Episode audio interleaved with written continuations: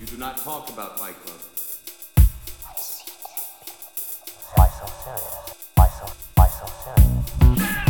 Why so serious? Houston, we have a problem. Why so serious? Everybody wants to infinity. Thank you? I don't get it. Fala, meus caríssimos ouvintes! Estamos de volta nessa quarentena pela primeira vez fazendo um podcast à distância. Eu sou o Lucas Toffoli Eu sou Vitor Bussolini, trancado dentro de casa. e é o que vocês devem estar fazendo também, trancafiados.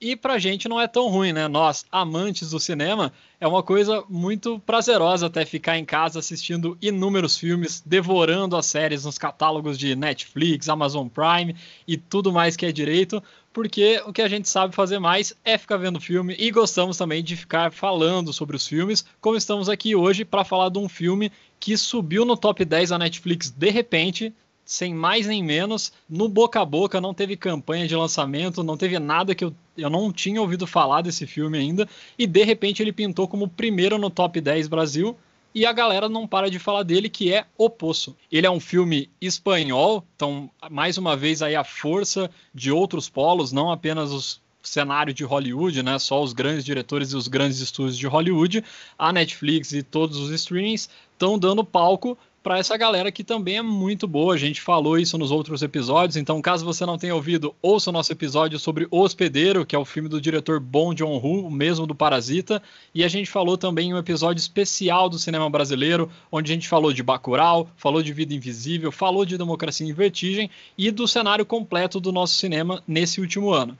Então vai lá, volta nos episódios anteriores se você ainda não viu e confere que a gente falou bastante disso e mais uma vez a gente não mente. Então a vida está mostrando aí que o que a gente está falando está acontecendo aí no mundo. Então mais um filme estrangeiro, um filme espanhol bombando na Netflix e todo mundo falando muito sobre esse filme que se trata de uma crítica social muito, muito forte. E quando eu fui assistir o filme, era a única coisa que eu sabia sobre ele, que tinha uma crítica social forte e que estavam falando muito sobre ele. Então eu fui um pouco despreparado e desarmado, fui pronto para ser surpreendido. E, cara, já dando um parecer um pouquinho é, geral, mas eu gostei do que eu vi, eu achei o ritmo do filme muito intrigante. Ele é tenso, cara. Desde a primeira cena, do primeiro abrir de olhos do personagem principal, do Goren, a gente já começa a ficar tenso porque você já começa a ficar numa sensação de claustrofobia, porque você tá preso ali com ele naquela sala, né, no poço,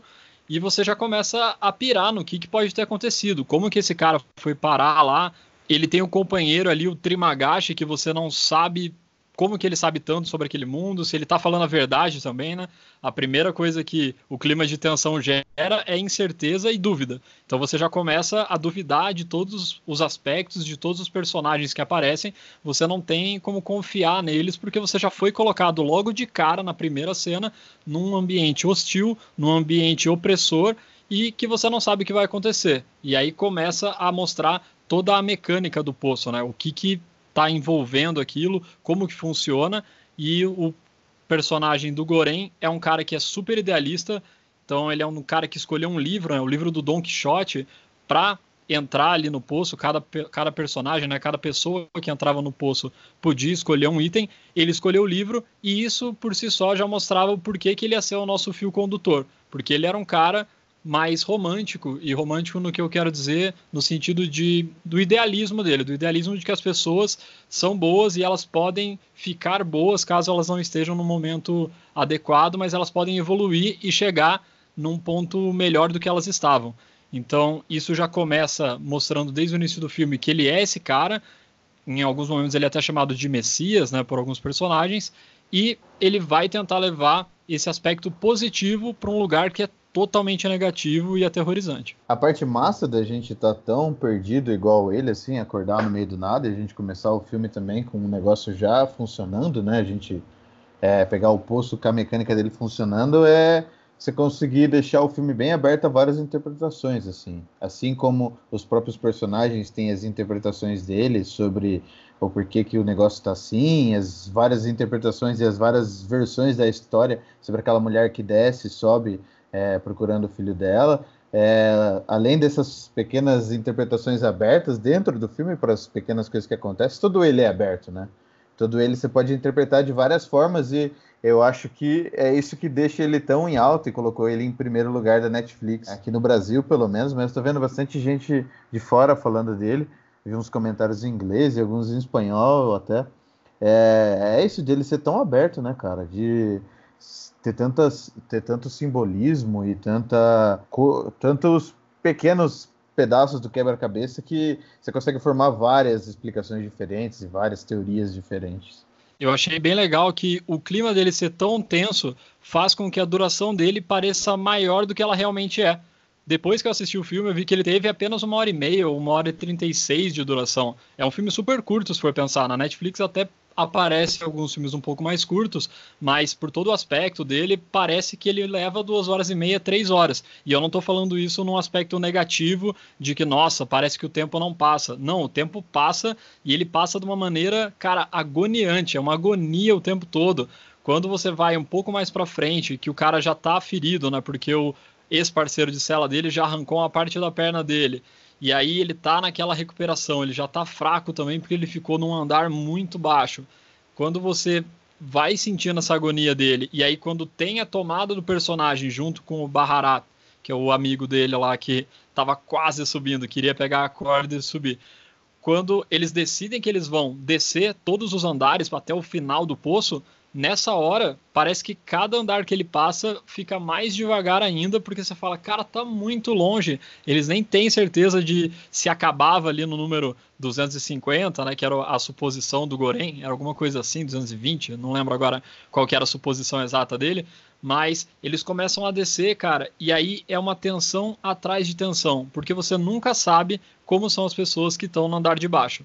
Então tem pessoas que simplesmente se assustam quando eles aparecem, tem aquele cara sábio que dá uma lição para eles e que fala, né, vocês têm que mandar uma mensagem, né, que no final eles é, ficam é. segurando a panacota. Então eles vão encontrando diversos diversos tipos de gente ali. Você vê que o poço ele não restringe a um tipo só de pessoa, mas alguns comportamentos se repetem em alguns andares porque as pessoas vão ficando realmente loucas ou é, descompensadas ali porque vão passando fome, vão passando desespero. E o que eu acho intrigante que o filme no final ele não responde isso em nenhum momento é como que as pessoas param lá. Porque na questão do, do personagem do Trimagasi, ele foi para lá porque ele matou uma pessoa. Então ele foi como um meio de punição. Mas o próprio Goren não tem uma história do background dele. Ele mostra até uma cena da entrevista quando ele está um pouco tenso ali, né, fumando e ele está claramente nervoso e ele quer um certificado, mas não explica exatamente o que, que é o certificado e também não explica mais esse background, porque o que, que levou o cara a chegar numa situação dessa? Por que, assim, que ele mano. foi até lá? Explica, explica? por favor, Vitor, diga seu, seu ponto, porque eu não entendi. Eu não entendi. Para mim, ele eles fala... mostram isso, mas é. não mostra tão claro porque que ele se sujeitaria até a ficar naquele lugar, naquela situação. Eu acho que essa é até a característica principal do Goren dentro, em comparação com os outros personagens, porque de certa forma mostra que a maioria das pessoas não quis estar lá, principalmente o, o Trimagashi, que é o primeiro companheiro de, de, de andar dele, que está lá como punição. Ele, a diferença dele é que ele escolheu estar lá. Ele fala, o Trimagashi até acha estranho quando ele fala que escolheu estar lá, e mais estranho ainda que ele recebe um certificado, mas ele fala, eu escolhi estar aqui, e eu não sabia que era assim, lógico, mas eu escolhi estar aqui porque ele queria parar de fumar. Tanto que até mostra quando ele está ele tá sendo entrevistado pela as cenas que mostram o passado, quando ele está sendo entrevistado pela segunda companheira de andar dele, mostra que ele está fumando a hora que ele está fazendo a entrevista. E ele comenta que o Trimagashi que está lá porque ele escolheu parar de fumar e escolheu o livro porque era um livro que ele queria ler faz tempo, tá ligado? Então, é, essas duas características já colocam o protagonista bem, destoa bem do, do, das pessoas que tem ali. Falando, aproveitando para falar do, dos objetos que eles levaram, tem uma hora que eles estão descendo, cara, que tem muita risada. É, quando eu, a cena que ele está descendo com o Baharati, eles chegam no andar e eles assustam o cara, os dois caras que estão nessa, nesse andar. E um dos caras corre para trás de uma prancha de surf. Então o objeto do que o cara escolheu para ir pro poço foi uma puta de uma prancha de surf, tá ligado? Achei isso interessante. Todos os objetos eu achei interessantes. Tem um cara que escolheu dinheiro, tem os cara que tem a espada samurai, o próprio objeto do Termagashi, que é aquela faca que se autoafia lá. Achei bem interessante essas diferenças e o tanto que o livro destoa, né? muita gente levou coisa que tinha valor sentimental, né? A moça levou o cachorro, que era o, o Ramazés II, que inclusive é, não- a gente já falou isso antes, o, o Ramsés II é o Ozymandias, que é o cara do daquele episódio, aquele incrível episódio do Breaking Bad. É o o pior é cara. que isso eu lembrei. Quando ela falou o nome, eu consegui fazer a, a ligação rápida. É, cara, foda, foda. E todo mundo levou uma coisa com um valor meio que sentimental, outras pessoas para se defender, assim. E o cara levou um livro, tá ligado? Isso já mostra o quanto ele destoa do resto das pessoas. E é interessante, porque eu acho que eu tava tão fissurado no que que tava acontecendo ali no poço, né? E como que era a mecânica, e como que eles iam, de certa forma, é, qual era a maneira que eles iam encontrar para quebrar a- essa mecânica do poço, que eu não tinha reparado. Eu reparei que ele tava fumando, ela fala até, Aham. você sabe que você não vai poder fumar lá dentro. Eu reparei nisso também, mas eu não tinha feito essa ligação de que ele tinha ido lá porque ele queria parar de fumar. Eu tinha entendido que ele ia lá por vontade própria mesmo e que ele queria ler aquele livro Sim. faz tempo, mas eu não tinha reparado que esse era o ponto. E uma coisa que eu li também é que o aspecto né, visual do personagem do Goren, ele se assemelha muito ao Don Quixote. E aí falaram que também Igualzinho. tem a referência do Sancho É. Panza, que é o Trimagashi ou Trimagashi, que eu não consigo lembrar exatamente agora. Deixa para as pessoas, elas vão saber. É, mas o personagem dele que é muito mais pé no chão, né? Como se ele trouxesse o Goren para a realidade, principalmente falando, cara, você vai ficar louco, eu não sei aonde a gente vai acordar e eu não sei, eu, tô, eu preciso me manter vivo e, cara, se, não, se você ficar aqui e eu te deixar solto, você vai me atacar mais tarde ou mais cedo. Então, Aham. é bem legal como ele traz uma realidade cruel até para cima da, do personagem do Goren e como o Goren também vai aprendendo com ele que em alguns momentos ele tem que ser cruel. E isso Sim. fica bem destacado quando ele tem que tomar as decisões mais cruéis, né? Principalmente quando ele acaba falando com os caras de baixo, quando ele tá lá com a mulher que entrevistou ele, que ele vê que na base da conversa ele não vai conseguir convencer as pessoas a fracionarem. Então ele chega lá e Uhum. fala: Eu vou cagar na comida toda se vocês não, não fracionarem aqui. Então ele vê que ele tem que ser duro. Também a mesma coisa acontece quando eles estão descendo e ele vê é, o cara atacando lá a menina japonesa lá que, que tá procurando o filho. Então ele vai, na hora que ele já vê isso, ele já vai para violência. E na verdade, boa parte, né, até eles chegarem no andar 50, eles praticamente usam e abusam da violência o tempo todo, com umas marretadas na cabeça da galera. Achei muito legal Sim. os efeitos, dá para ver que são muitos efeitos práticos mesmo. Isso, Sim. outro aspecto muito legal é isso, né? Se a gente puxar então um pouquinho para o conceito da arte do poço como um todo, ele é uma coisa muito arcaica. Apesar do, Aham. do- da plataforma e descendo, e para você ter toda essa mecânica é, ser alguma coisa um pouco mais tecnológica, todo ele é muito arcaico, onde eles lavam a mão, fazem a barba, tomam um banho, toda aquela pia é tudo desgastado. E, e isso dá muito contraste com a plataforma que vai descendo com os alimentos, porque ela só tem porcelana, ela só tem coisas muito chiques, ricas e bonitas, e, e é uma confusão também, né? Porque tá sempre ou com muita comida ou muito bagunçado com as sobras.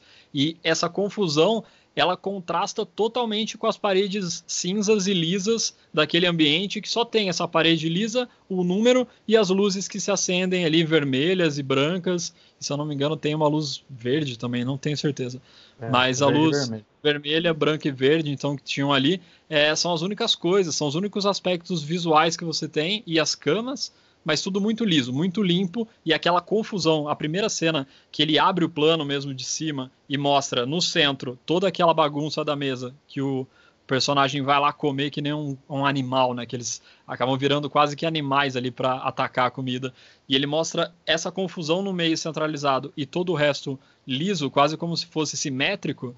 É, fica muito legal. Então, milhões de pontos positivos aí para a arte desse filme que trabalhou com precisão ali absurda. Eu achei muito legal, tanto nos detalhes das comidas, né, quando ele vai mostrar também os caracóis, né, e o escargot, quanto na simplicidade que eles colocam ali no poço quando eles estão conversando ou quando eles não estão atacando ali a plataforma. Uma coisa maneira que você falou do Don Quixote, dessa comparação, me fez lembrar outra coisa, cara, que é, por incrível que pareça, outra coincidência com o Breaking Bad, não é a primeira vez que a gente traz ela. O fato dele absorver os dois personagens que ele se alimenta, tá ligado? Muito parecido com o que o Heisenberg fazia, de pegar as características dos inimigos que ele vencia. O Goren, quando ele se alimenta dos, dos companheiros de cela dele, ele coloca eles dentro da mente dele, né? Uma coisa bem, até meio. Uma crença meio indígena, né? De você. É, uma vez que os indígenas tinham esse costume de, nas batalhas, de comer os inimigos vencidos para ganhar as características físicas deles é, força, inteligência, essas coisas assim. É um negócio, como você falou, que, que mostra que o poço empurra os humanos que estão ali dentro para um lado mais primitivo, né? Para o lado mais da sobrevivência pelo instinto e todas aquelas coisas assim. Só para não passar batido, né? Porque a gente acabou avançando um pouco no filme e não não começou ali na premissa inicial. A premissa mais básica que você consegue evidenciar logo de cara é a pirâmide social mesmo. Quem está mais acima, quem tem mais fartura, não está nem aí para quem está lá embaixo, não vai racionar, não vai se policiar para fazer o bem para o próximo, que é, são as pessoas que estão em níveis mais baixos. Então, o próprio personagem do Trimagasi, logo que ele come a primeira vez, ele já gospe na comida e, uhum. e, ele uhum. fala, cara, eu vou fazer isso porque os caras com certeza fazem isso lá em cima. Então, enquanto eu estou em cima das pessoas que estão embaixo, eu vou cuspir também porque eu não quero ficar para trás. Então, uhum. ele traz essa, esses dois aspectos, né? Ele traz o aspecto de que realmente quem está em cima na pirâmide social não está nem um pouco se lixando para quem está lá embaixo e pior, essa competitividade natural que o ser humano tem de querer sempre estar tá à frente, sempre estar tá por cima da carne seca. Então uhum. ele está por cima, ele está num nível que ele considera bom, então ele vai cagar em cima, e às vezes cagar literalmente, que acontece isso, né? Na hora que o Baharat quer subir o andar e a, a mulher caga na corda dele, né? Em cima dele todo. E então mostra que os caras vão sempre, as pessoas que estão mais acima vão ter, não vão ter essa consciência, vão sempre perder a consciência de uma forma negativa, pensando no individualismo e no egoísmo. Isso é bem legal que o Trimagasti também deixa isso bem claro. É, as duas perdas de consciência diferentes, né? Você perde a consciência quando você está em cima, porque você acaba ficando, você se sente especial, né? Se sente melhor, você fala, cara, eu tô aqui, eu posso, eu mereço, né? O uhum. falso o falso sentimento de o mérito que você tem, só que, cara, ali eles também não têm méritos. Isso eu acho bem legal também fazer o vínculo com a sociedade atual, né? Porque os caras, quando eles estão nos andares mais altos, lá nos níveis mais lá em cima, eles têm uma falsa impressão de que eles estão lá por mérito. E, cara, a princípio, o posto é totalmente aleatório. Então não certo, tem muita certo. coisa que vai ordenar se você está em cima ou embaixo. Então, quando você chega em cima, você deveria lembrar das suas raízes, né? Ou de onde você estava antes, e, cara, fazer, tomar atitudes, né? Ter ações que vão impactar positivamente essas pessoas. E a pessoa perde a consciência no sentido de que ela se sente tão merecedora daquilo que ela não acha que é justo, agora que ela conseguiu chegar lá, ela pegar e, e fazer alguma coisa em prol de outras pessoas. Porque você conseguiu chegar lá pelo seu mérito e agora que você está lá, você não vai ter que fazer isso porque você nem sabe o dia de amanhã, né? Vai que amanhã eu tô lá embaixo. Então as pessoas lá em cima elas perdem a consciência porque elas viram egoístas, né? Pensam só no individualismo e quando elas estão lá embaixo, aí sim volta mais ainda para o sentido primitivo da coisa que você destacou. E aí elas perdem a consciência de passar fome mesmo, de perder, de ter alucinações, de lutar para sobreviver, de, a qualquer custo e acima de tudo. Né? Então é bem legal essas duas perdas de consciência diferentes. Mostram que parece que a classe média, que são as pessoas que estão nos níveis medianas, elas são as que, cara, conseguem sobreviver porque dá para comer, mesmo que seja sobras de quem está em cima, mas é uma situação mais confortável. Né? E os dois extremos aí geram para situações de puro egoísmo, seja por egoísmo de não querer compartilhar ou por egoísmo de eu preciso sobreviver a qualquer custo e foda-se o outro. Essa, essa leitura que você fez aí é uma interpretação muito massa, eu acho, é mais consistente no filme inteiro, assim, que essa análise é, análise da sociedade, análise do ser humano, né? Colocar o ser humano em pontos extremos. E tem muita gente puxando ela para ser uma crítica ao capitalismo, né? Eles falam que toda essa crítica montada, a forma, a forma da, da pirâmide social, a forma como os, os de cima têm muito mais recursos que os de baixo, não estão nem aí para os de baixo e tal. Mas uma, uma coisa que eu li que eu achei muito legal também é que é, eu não tenho certeza se foi o diretor que leu, que, que disse isso, ou isso foi uma interpretação de alguém sobre alguma coisa que o diretor falou, mas enfim, era falando que é, sim, tudo isso é uma crítica ao capitalismo, mas também tem uma crítica ao sistema do socialismo, porque quando o Goren e o amigo dele entram na plataforma para tentar fazer a distribuição justa dos recursos, que é a ideia, se a gente fosse resumir numa frase só do socialismo, né, essa divisão igualitária para todo mundo, eles também têm que usar da violência e acabam por matando muito mais gente do que eles ajudam. Então, também é uma crítica ao socialismo e ao imenso número de, de pessoas que foram mortas né, nesses, nesses regimes socialistas, assim como ainda morre gente no, nos países capitalistas por conta do, do, do capitalismo mesmo. Eu achei bem legal, assim, que não é, não é, uma, não é uma, uma crítica só a um lado, é uma crítica ah, para os dois lados, assim. Sim, o personagem do Trimagasi até fala, né? A primeira vez que o Goren dá uma sugestão, né, de algo socialista, que ele fala, cara, vamos fazer a divisão, vamos pedir para as pessoas de cima e conversar com as de baixo também, e aí todo mundo sai ganhando. E ele fala, é, o que, que é isso aí? Você é socialista, cara? Tá louco? Eu já tava esperando ele falar, tem que parar com tudo aí, alguém. Achei que ele ia mandar uma dessa, porque o cara tava tentando bolar alguma coisa e a primeira coisa que o cara falou, tipo, socialista! Só é, faltava é... falar que o cara já tava ali com uma intenção para quebrar todo o sistema, né? Mas é bem legal isso que você falou de ter os dois pesos da balança, né? Eles realmente fazem várias críticas, inclusive críticas religiosas também, né?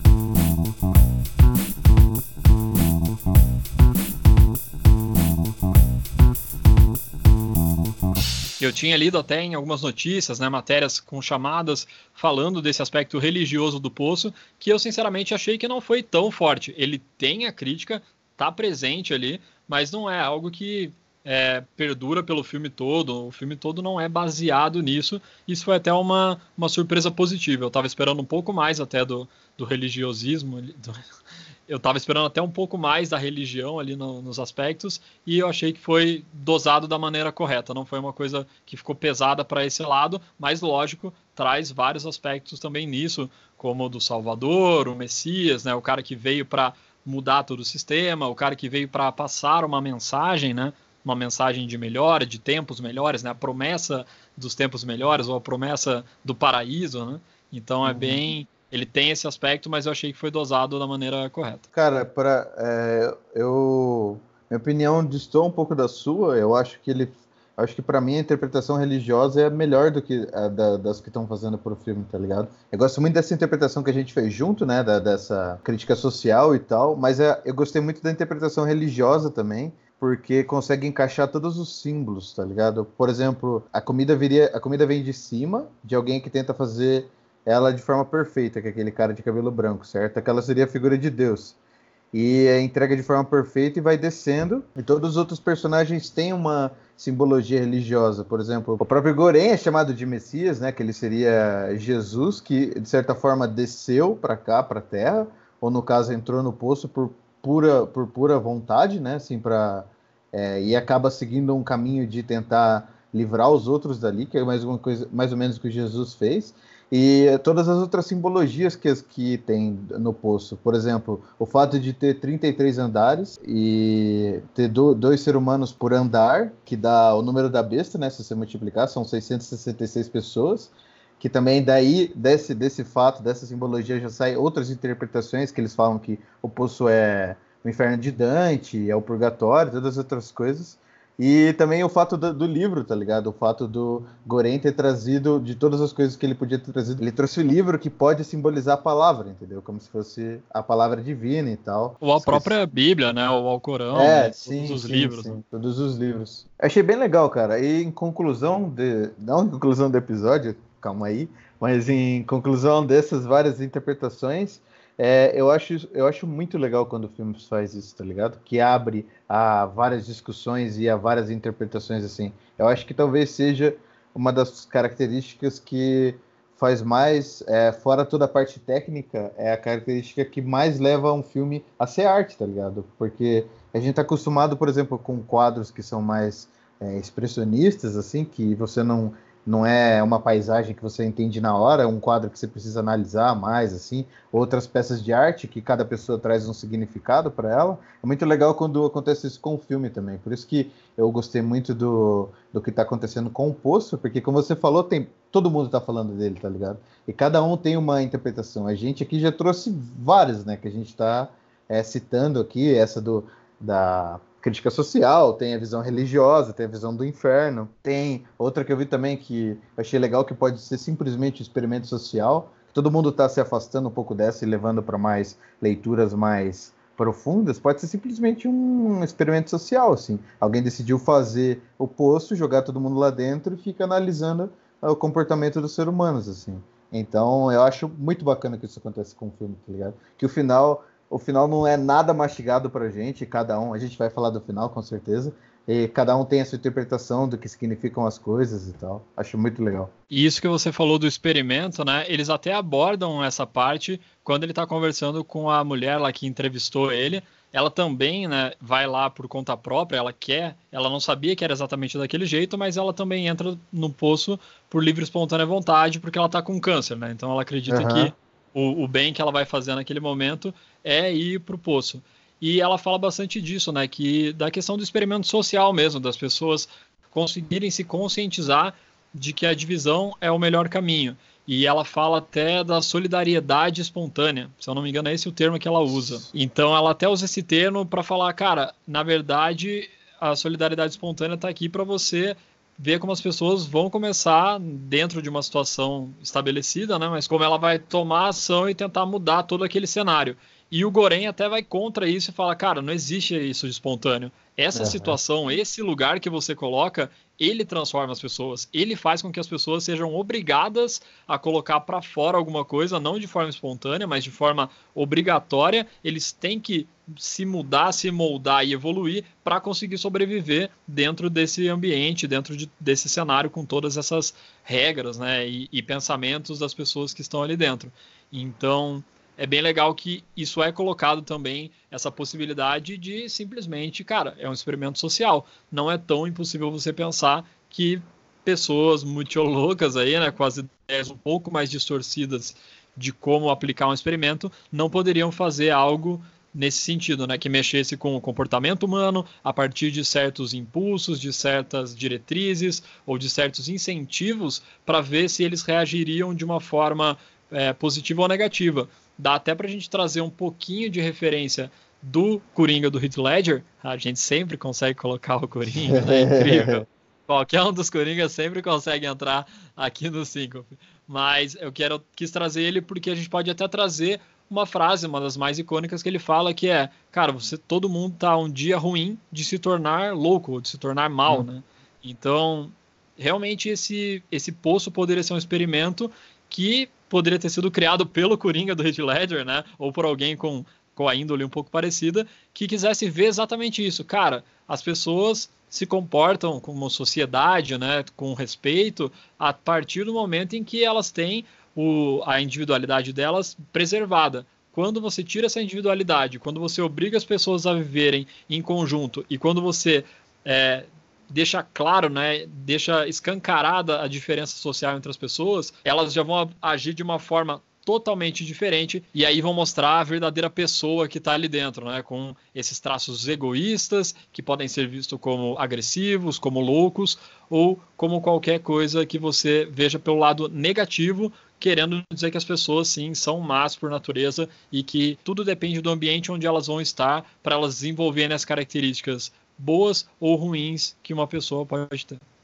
Isso que você falou agora é muito massa, mano, porque essas duas leituras diferentes que você pode fazer são duas correntes filosóficas diferentes, né? Por um lado, se você é, falar que o homem é simplesmente corrompido mesmo e que é culpa daquelas pessoas que estão ali, que o poço funciona da, daquela forma, é aquela famosa corrente filosófica que é resumida em uma frase só do Thomas Hobbes, que é o homem é o lobo do homem, né? Ou seja, a culpa do poço ser daquela forma é que as pessoas são daquela forma. O ser humano é corrompido e não tem outra forma. E outra, outra corrente filosófica é aquela que você é, que você comentou que a culpa é do poço, que as pessoas estão daquela forma pela forma que é o poço.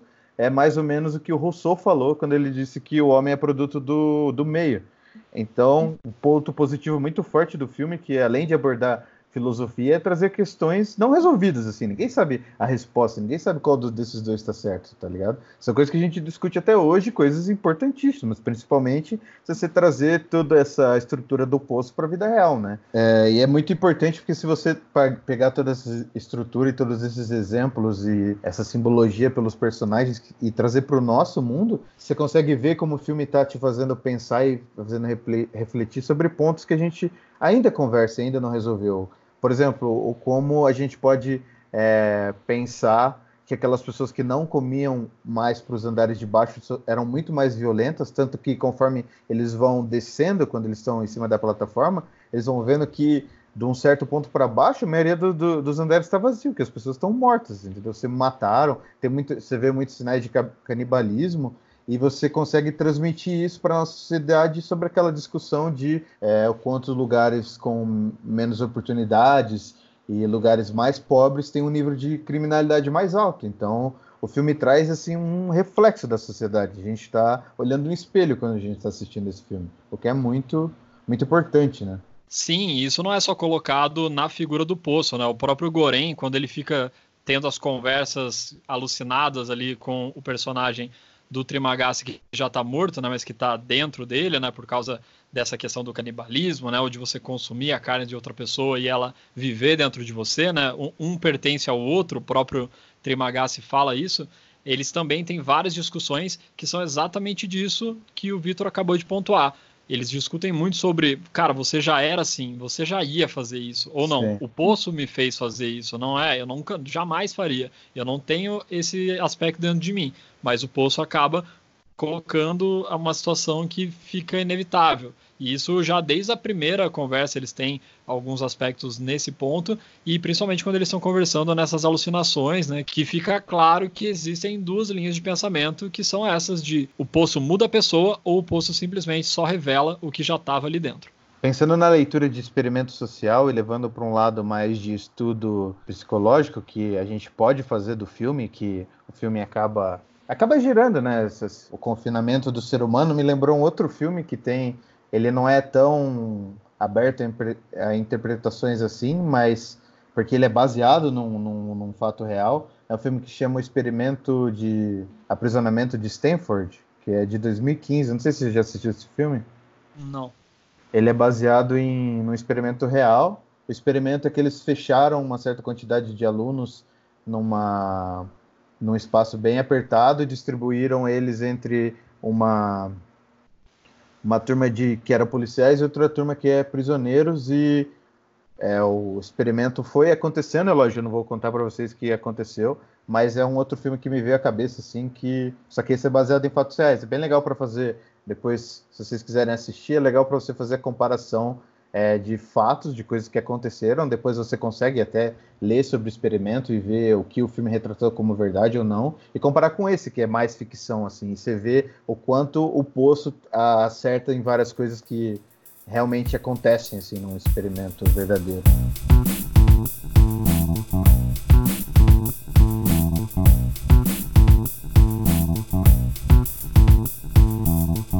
E puxando então mais para o final do filme, né, que deixa, como o Victor falou, deixa um pouco em aberto, mas não é que ele deixa em aberto, né? Ele, na verdade, dá interpretações diferentes para mesmo, o mesmo acontecimento, vamos dizer assim.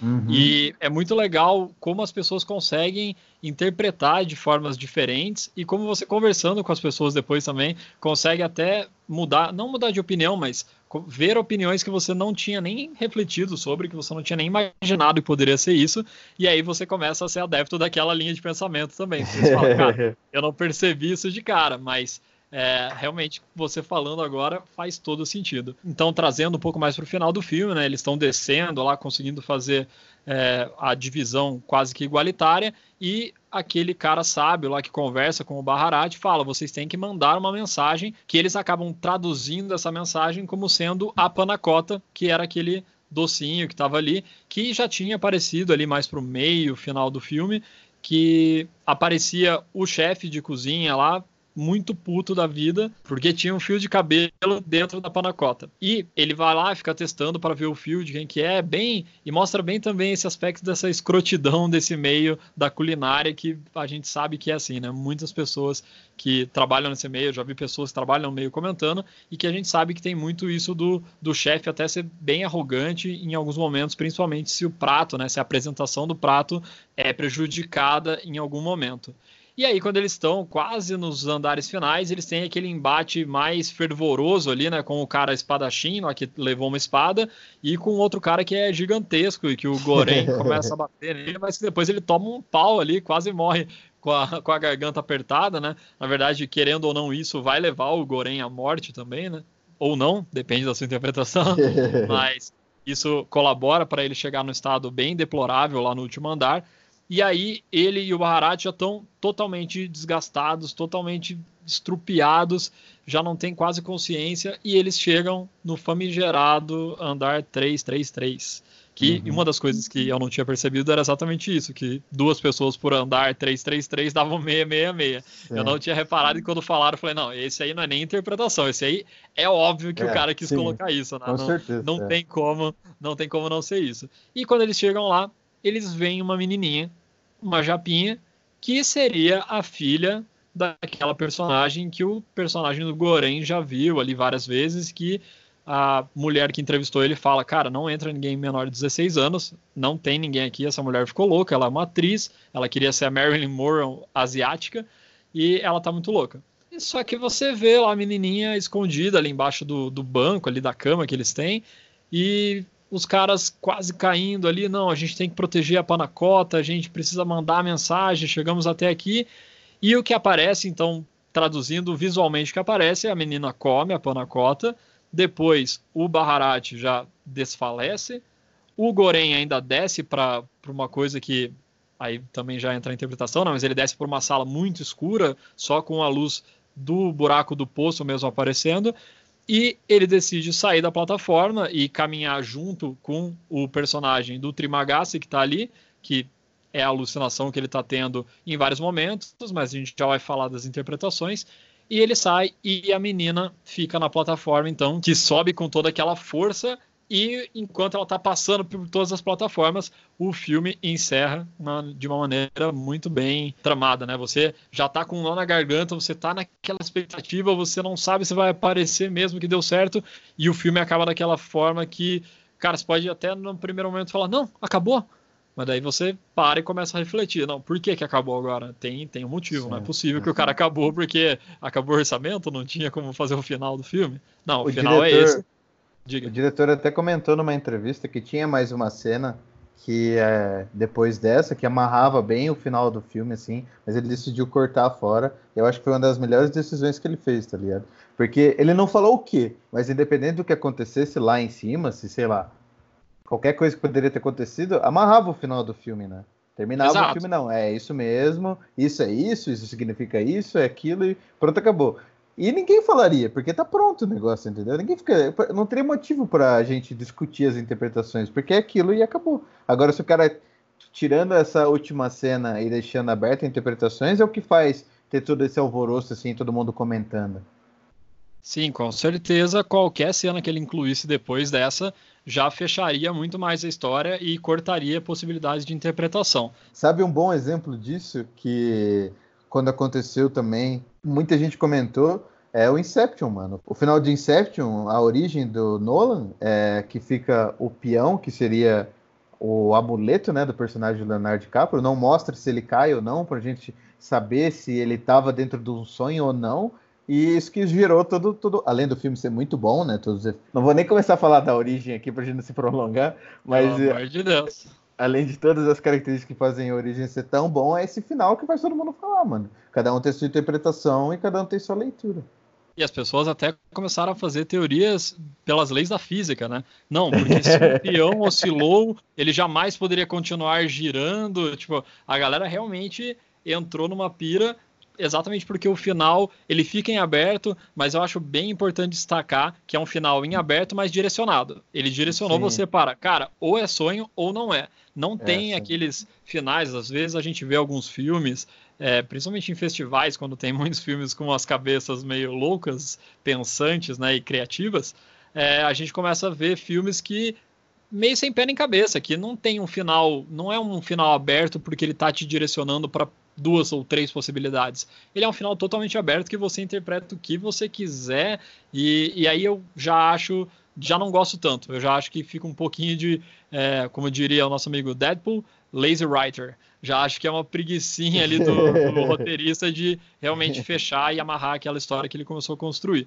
Mas não é o caso da Origem, que deixa esse final muito bem determinado, e também agora do Poço, ele te ele tem um pouco mais, o leque de opções é um pouco maior, mas também te dá uma diretriz bem, bem fechada ali. Você tem um leque de opções, mas não é tão amplo assim. Então, puxando esse final, né, a questão das interpretações, eu vou falar o que, o que na verdade ficou para mim agora, tá? Não uhum. vou deixar de dar créditos aqui para o meu amigo Pedro Donângelo. Eu ainda acho que ele tá ele tem algum acesso de hacker aqui na, nas nossas conversas do Syncope, porque ele queria que a gente fizesse o episódio de Homem Invisível e a gente já tinha programado, já tinha inclusive gravado. E agora a gente já tinha programado o episódio do Poço e ele veio pedir para fazer o episódio do Poço. Então eu não tô achando que o cara, o cara hackeou aqui porque ele sabe exatamente o que a gente está pensando que vai fazer. E uhum. ele abriu os olhos para uma coisa que eu não tinha reparado. Então, começando pelo que eu tinha pensado, né? A menina, de fato, não é real. Eu acredito que, tanto pela informação de que não entravam pessoas menores de 16 anos, tanto pelo estado dela estando no último andar. Então, ela não chegava absolutamente nada de comida, ela estava sozinha. Normalmente ficam duas pessoas, e aí, cara, como que a segunda pessoa não ia estar ali? Ela ia ter se matado e não, o corpo não ia estar ali? O corpo ia ter ido para onde? E uma criança teria conseguido sobreviver se tivessem duas pessoas e uma pessoa quisesse atacar ela? Então, esses pontos já deixam um pouquinho difícil ser verdade que aquela criança realmente existia. E o fato do estado dela estar, tá, como eu falei, limpinha e ela não está num estado deplorável como estavam as pessoas que já estavam ali mais para os últimos andares. E ela come a panacota, que na minha visão já é, na verdade, um, uma metáfora sobre o que eles estão fazendo ali, como que está transportando a mensagem de ser a panacota para a menina.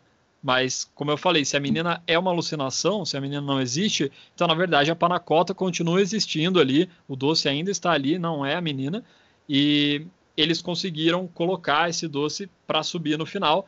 E o Goreng, quando ele desce daquela plataforma, ainda pode ser até questão de interpretação, mas para mim, logicamente, ele morreu, ele se levanta e ele caminha para fora da luz junto com o Trimagasse, então ele já está abraçado com o cara, ele já está com um aspecto até muito melhor, não está com um aspecto de um cara que estava ali moribundo, quase não conseguia levantar da plataforma, e ele conversa com ele e eles decidem que eles vão conseguir mandar mensagem, que ele não precisa subir, né, porque ele já está indo, né, já está morrendo, e eles vão mandar mensagem, que no caso é a própria Panacota, na minha visão, mas poderia ser a menina se a menina for verdadeira. Isso não vai mudar tanto o que eu quero falar agora, que é, para mim, eles tinham mandado a mensagem para o cozinheiro lá em cima, né, para a administração, para as pessoas. E o que meu amigo Pedro disse, que para mim agora faz muito mais sentido, é que não importava mais nada e por que, que o, o filme ele encerra enquanto está subindo, né? Porque na verdade não importa se chegou lá no topo essa mensagem ou não, porque a mensagem verdadeira, o receptor dessa mensagem é o público, é o telespectador. Então, nós que estamos assistindo somos o receptor dessa mensagem. E a mensagem já chegou para a gente. Ele já conseguiu fazer, demonstrar tudo o que ele queria nesse filme. E então, não importa se chegou lá e tinha alguém, não tinha, se tinha um cozinheiro, se tinha um ajudante, não importa. Importa que a mensagem chegou para a gente. Eu gostei muito dessa interpretação dele, roubei para mim dando os créditos, mas para mim também foi o que ficou mais forte que eu hoje agora, né, conversando, eu acho que é o que faz mais sentido. Antes eu tinha pensado um pouco mais pro lado de sim, a mensagem era para os caras lá de cima, para a administração, e no final eu acho que fica até simbolicamente muito mais legal e muito mais bonito essa mensagem ser passada para nós, para os telespectadores. Nossa, muito massa mesmo, mano. Principalmente porque uma, uma frase que eles repetem bem no final é quando ele tá sentado com a menina e vai subir com ela, né? O, a ilusão do Trimagashi fala para ele, mas o mensageiro não importa se a mensagem for entregue. E, cara, casa perfeito com essa interpretação que você e seu amigo tiveram. É, eu particularmente gosto da, da versão é, religiosa, que ele se baseou, que o diretor se baseou na, na religião para compor os personagens, a simbologia. É, quando eu estava falando disso, eu esqueci de falar uma, a parte que eu mais gostei é do fato de é, a cada um mês eles mudarem de andar e não importa, e parece ser um negócio bem aleatório, é, poderia ser uma, uma alegoria para a reencarnação também, de você estar tá sempre mudando a sua posição, você nasce em outra vida totalmente diferente, totalmente em outra situação e ter esse jogo de você. Você acha que muitas religiões acreditam que na reencarnação você não leva seus conhecimentos para frente, né? Que o conhecimento seria estabelecido pela humanidade como um todo, assim. Então todo poço teria que entender uma mecânica que fosse melhor para todo mundo. Trazendo isso para a encarnação seria todo mundo como humanidade e se entender um, um bem para todos, assim. Eu gosto muito dessa interpretação, mas é, gostei bastante da sua também, mas eu não, não gosto de cravar o cravar a bandeira em uma, assim, eu gosto, a minha parte preferida do filme é o fato de ser tão aberto e cada um, cada um tendo sua leitura, mas principalmente é, discutindo as questões sociais, essas que a gente levantou, e mais algumas que com certeza devem ter algumas interpretações que a gente não chegou, ou é, tomara que essa discussão vá para frente por mais tempo, né? Uma coisa, um, um paralelo que eu consigo traçar do Parasita, velho, é que o Bong Joon-ho falou que ele achou surpreendente o sucesso do Parasita, principalmente porque era um problema que ele trouxe do país dele, da Coreia, né? Um, pai, um problema que ele achava que era dele, e o fato de vários outros países se identificarem com o mesmo problema, do negócio ser é, que ele está falando da desigualdade social, né? O quanto isso é problema em vários países do mundo. E é muito legal isso composto também, o quanto você consegue levar isso para. Com certeza vai chegar em muitos países e com certeza está acontecendo porque está todo mundo discutindo, né? Como eu falei, eu vi pessoas de várias línguas comentando em alguns sites, no Letterboxd, por exemplo. E isso é muito massa, mano. É, uma, o, a importância do cinema, né, dos filmes, de trazer reflexões e discussões sobre nós mesmos, sobre o ser humano e sobre a sociedade. A melhor coisa que o cinema consegue fazer é te entreter ao longo de uma hora e meia, duas horas, três horas que seja, mas te fazer sair do cinema ou, ou desligar a TV, no caso da Netflix, refletindo sobre aquilo e até tomar alguns aprendizados, né? Olhar para dentro mesmo e ver, cara, eu tenho algumas atitudes que estão similares, né? Um pouco parecidas que seja com o que eu tô vendo na tela e que eu tô achando é, muito ruim, eu tô achando, cara, desumano o que está acontecendo, mas eu faço isso também, em, obviamente em doses menores. Então é bem legal que o cinema é cultura e a cultura tem essa missão né, de passar para as pessoas mensagens, como a mensagem da Panacota, a cultura tem, cultura e o cinema tem essa missão de passar mensagens valiosas para as pessoas refletirem e melhorarem cada vez mais a sua vida e o seu comportamento. Yeah. Se é frase de livro de autoajuda agora. É, uma coisa legal de se pensar, velho, é o que você faria se você estivesse no lugar deles, né? Não dá pra, pra gente saber, mas é pra gente pensar, né? E é isso, a gente ainda vai ficar lendo muito sobre o Poço, com certeza ainda vai se manter no top 10 Netflix Brasil e mundo afora. Eu ainda vou tentar achar mais algumas explicações para ver se teve coisas que a gente não pegou aqui. Se você souber alguma coisa, tiver uma interpretação diferente, manda pra gente. O Instagram tá lá do Syncope Underline Podcast, também o meu, LS Toffoli, o do Vitor, arroba Vitor Bussolini, assim como se fala. E vocês podem mandar para a gente também essas interpretações que vocês tiveram, ou links de matérias que vocês viram que falam alguma coisa diferente, ou até que concordam com o que a gente falou aqui. É bem legal esses filmes que geram essa, essa pesquisa depois, né? Tanto que você abre o YouTube agora, o que mais tem é final do poço explicado, o poço, as explicações, quem é quem em o poço. Então, apesar de até banalizar um pouco depois, fica bem legal quando a discussão abre todo esse âmbito e a gente fica feliz também de conseguir trazer essa discussão aqui de forma ligeira, né? Isso o streaming nos permite fazer de forma rápida, mesmo que longe um do outro, né? Pela primeira vez, lembrando que eu falei no começo do episódio, primeira vez a gente está gravando remoto. A gente gosta de gravar pessoalmente porque tem essa dinâmica da conversa, mas eu acho que a gente não perdeu nada aqui. A gente está se vendo aqui na telinha e nesse momento que estamos, o melhor é ficar em casa. Então fiquem em casa, e vocês têm muito conteúdo para ver, seja nos streamings, seja os outros episódios do Syncope, volte lá para escutar, tem vários episódios, tem do Oscar, tem de filmes da, de heróis, heroínas, tem de muita coisa, então fica ligado, ouça os novos episódios quando saírem, ouça os antigos. E também fique ligado ali no nosso Instagram que a gente vai ajudar você nessa quarentena dando várias dicas de filmes incríveis, filmes que deixam reflexão, filmes que te fazem pensar ou filmes que são só sensacionais mesmo. Precisa, você nem sabe o que sentir depois daquilo. Fica ligado que a gente vai ajudar vocês nessa quarentena com algumas dicas por lá. A mensagem do post pode ser interpretativa e pode você pode tirar o que você quiser, o que você quiser dela, mas a nossa aqui da Syncope Podcast é clara. Fique em casa. A gente está fazendo, a gente continua com o podcast porque a gente consegue fazer a distância, porque a gente está evitando o contato, mas vocês também. Tem um monte de coisa aí que o Lucas citou que vai ter para vocês fazerem. Tem muito filme para assistir, tem muita música para ouvir, muita coisa para fazer. Então, fique em casa. Essa é uma mensagem Syncope Podcast. Muito obrigado você que ouviu até aqui e até semana que vem. E pica aí, motherfuckers. You do not talk about Fight Club.